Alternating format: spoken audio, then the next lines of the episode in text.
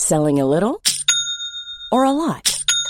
Shopify helps you do your thing however you cha-ching. Shopify is the global commerce platform that helps you sell at every stage of your business. From the launch your online shop stage to the first real life store stage, all the way to the did we just hit a million orders stage. Shopify is there to help you grow. Shopify helps you turn browsers into buyers with the internet's best converting checkout. 36% better on average compared to other leading commerce platforms because businesses that grow grow with Shopify. Get a $1 per month trial period at shopify.com/work. shopify.com/work.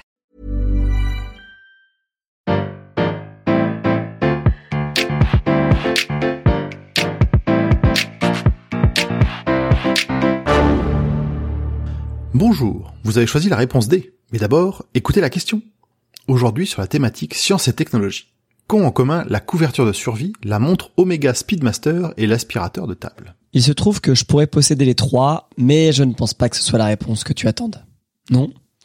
Je pense que la bonne réponse se trouve plutôt du côté des étoiles. En effet, ces trois objets ont été conçus pour l'espace et sont allés sur la Lune avant d'arriver chez le grand public. Car étant un peu fan de montres, je sais que ce modèle de chez Omega a équipé tous les astronautes du programme Apollo.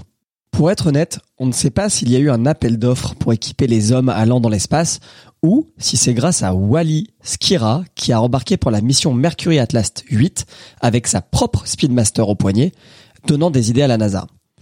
Quoi qu'il en soit, cette montre ira sur la Lune avec Buzz Aldrin. Neil Armstrong laissant la sienne dans le module lunaire en remplacement d'appareils défectueux. C'est une montre qui ne fonctionne pas à pile, mais avec un remontoir manuel, et sa fonction de chronographe fut très utile lors de manœuvres périlleuses. Notamment pour la fameuse mission Apollo 13, quand les divers appareils de mesure étaient tombés en rade, et qu'il ne restait que les montres des astronautes pour mesurer des temps à la seconde près. Comme lorsqu'il fallut effectuer une combustion de 14 secondes de carburant pour ajuster manuellement la trajectoire du module lunaire et rentrer sur Terre en urgence.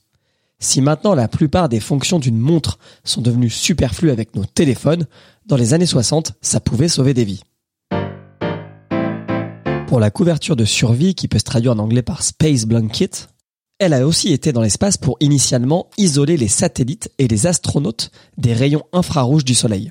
En effet, la partie argentée d'une couverture de survie reflète 90% des rayons infrarouges et protège ainsi du soleil et de la chaleur tout ce qui se trouve en son sein. L'autre côté, le doré, permet de garder la chaleur du corps.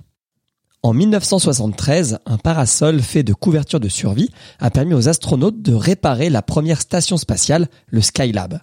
Lors de sa mise en orbite, la station a perdu une partie de son bouclier contre les rayons du soleil, faisant grimper la température à l'intérieur de la station autour des 38 degrés. Le premier équipage qui devait arriver quelques jours plus tard a dû faire des réparations avec ce parasol. Sinon, les équipements et les vivres à bord allaient pourrir et émettre des gaz nocifs. Je ne vous raconte pas toute l'histoire, mais ils y sont parvenus.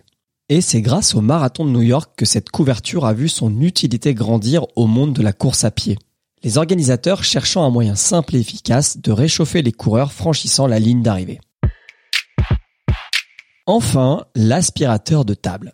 Alors lui, il n'était pas là pour ramasser les miettes dans les fusées, mais pour aspirer la poussière lunaire. Il a été inventé par Black Decker, qui était la référence à l'époque pour tous les outils sans fil. C'est eux qui inventèrent la première perceuse sans fil en 1917.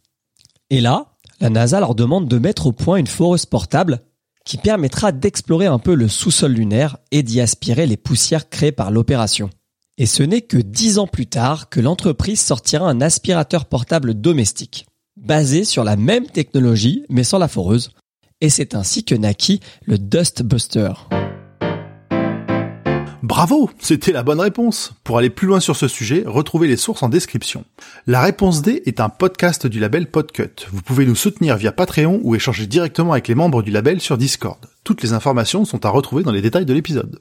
À demain pour une nouvelle question sur la thématique sport.